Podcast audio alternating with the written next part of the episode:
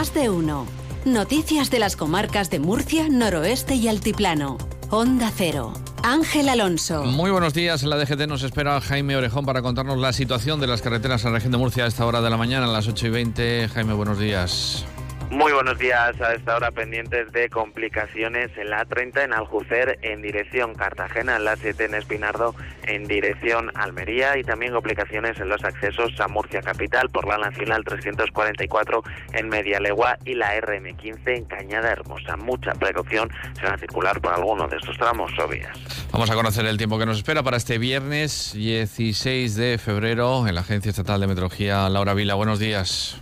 Buenos días, hoy tenemos cielos con intervalos nubosos sin descartar precipitaciones débiles y dispersas y también brumas matinales en el noroeste. El viento es moderado del noroeste pero amainará por la tarde y tenemos temperaturas mínimas que se mantienen con pocos cambios con 11 grados en Murcia y máximas sin cambios en el litoral y en descenso en el interior, notable en el noroeste. Se marcarán 23 grados en Murcia, en Cartagena y en Mazarrón, 21 en Lorca y 18 en Caravaca de la Cruz y en Yecla. Es una información de la Agencia Estatal de Meteorología. Una agencia estatal de meteorología que acaba de emitir un aviso de fenómenos meteorológicos adversos de nivel amarillo por viento, cuyas rachas pueden alcanzar los 70 kilómetros por hora esta misma mañana en la comarca del Altiplano. A esta hora, 8 y 21 minutos de la mañana, en Yecla 9 grados de temperatura, también en Caravaca, 10 en Cieza y 12 grados de temperatura en Murcia capital.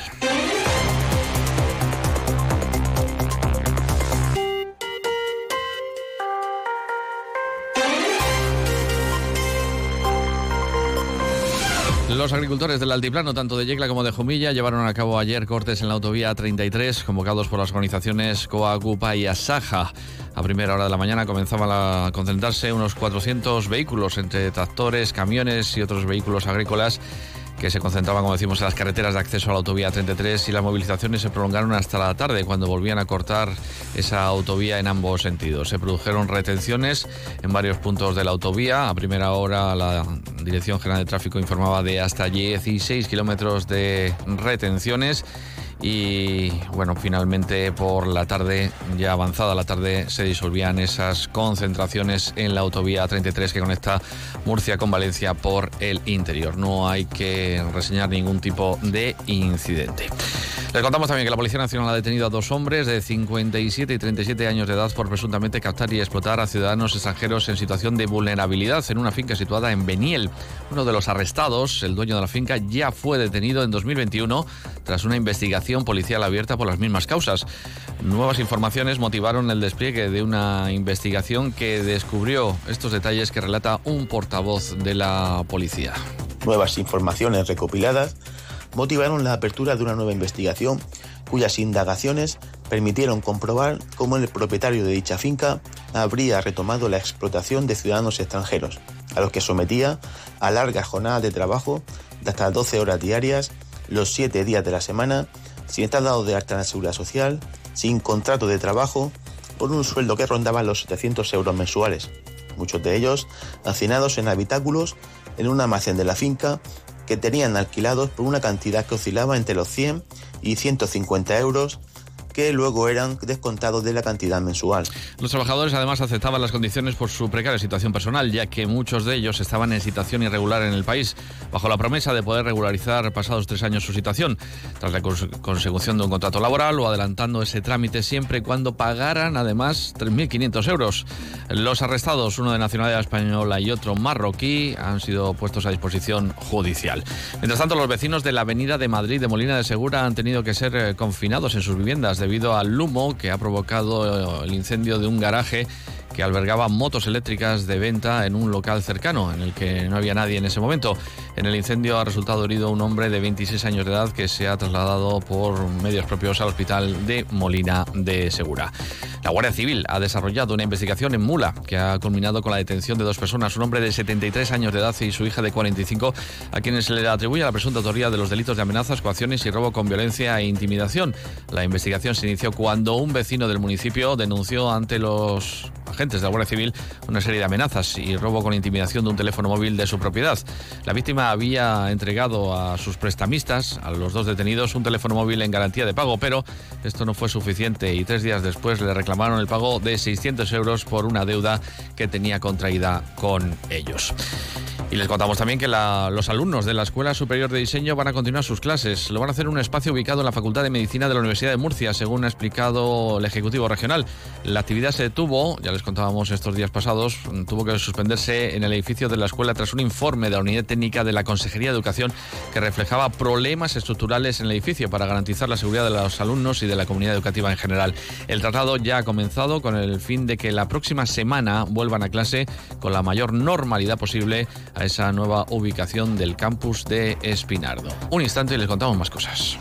Instalar fotovoltaica en tu comunidad de propietarios y no morir en el intento. Ven a la charla informativa gratuita organizada por Compañía Regional de Energía Solar. Informaremos, resolveremos dudas y aportaremos soluciones a la hora de plantear una instalación solar fotovoltaica colectiva. 17 de febrero a las 10 en Rincón Huertano. Plazas limitadas. Apúntate en cres.es.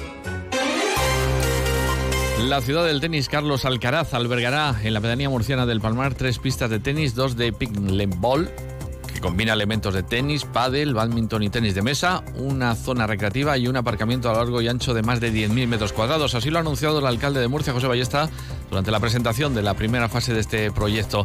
Esta iniciativa pretende convertir a Murcia y en concreto el Palmar, la pedanía murciana, que viene a hacer al joven tenista en una ciudad referente en el ámbito de los deportes de raqueta. El alcalde. Esto no es una academia de élite. Esto es un proyecto en el que tanto la Fundación como el Ayuntamiento de Murcia quieren abrirlo a todas las niñas y niños de Murcia, para que sueñen, para que del Palmar Murcia surjan sueños, nazcan sueños. No quiere esto decir que este proyecto no albergue en algún momento, varias veces al año, pues torneos importantes torneos eh, destacados en el que acudan deportistas también destacados a tener clases. Francisco Lucas Ayala ha presentado su candidatura de cara a las primarias de la Secretaría General del Partido Socialista en el municipio de Murcia, cuya primera votación se celebrará el próximo día 10 de marzo. Un Partido Socialista renovado, unido, centrado en lo importante y sobre todo, un Partido Socialista que está al lado de los ciudadanos y ciudadanas, por ello, he decidido presentarme a las primarias de la Secretaría General del Partido Socialista en el municipio de Murcia. Te invito a sumarte y te invito a que participes. Lucas fue elegido en 2015 alcalde pedáneo del Raal. Además, fue vicesecretario general desde 2017 a 2021 en el Partido Socialista de la región de Murcia y desde ese año, tras el 40 Congreso Federal del Partido Socialista, fue nombrado secretario de Transparencia y Regeneración Democrática. Asimismo, desde 2019 a 2023 ha sido diputado de la Asamblea Regional y desde el pasado mes de mayo es diputado en el Congreso, en la capital de España.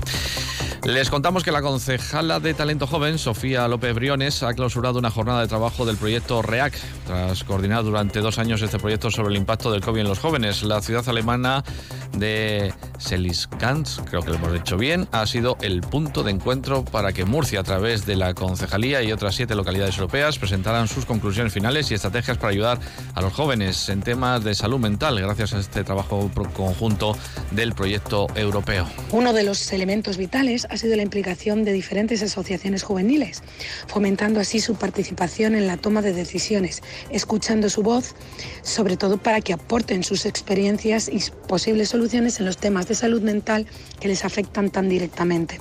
Y más de 9.000 escolares con edades comprendidas entre los 6 y los 12 años de 51 centros de educación primaria de Alama, Bullas, Caravaca, Cieza, Fortuna y Yecla han participado en la campaña Los Peques Recicladores desarrolladas en los centros educativos de la región. Eh, bueno, pues finalmente se han entregado los premios de esta campaña y se han prometido que va a haber más premios y seguirán realizándose reciclaciones con este tipo de elementos. Y ha fallecido esta madrugada Juan Carlos Muñoz Melero. Este yeclano ha sido hasta ahora presidente de la Asociación Nacional de Empresarios y Exportadores de Muebles, presidente del Centro Tecnológico del Mueble y la Madera de la región de Murcia y empresario de larga trayectoria. Ha dicho adiós a los 59 años de edad. Descanse en paz, Juan Carlos. Hasta aquí este tiempo de información local y comarcal. Les dejamos con Alsina. Que pasen buen día.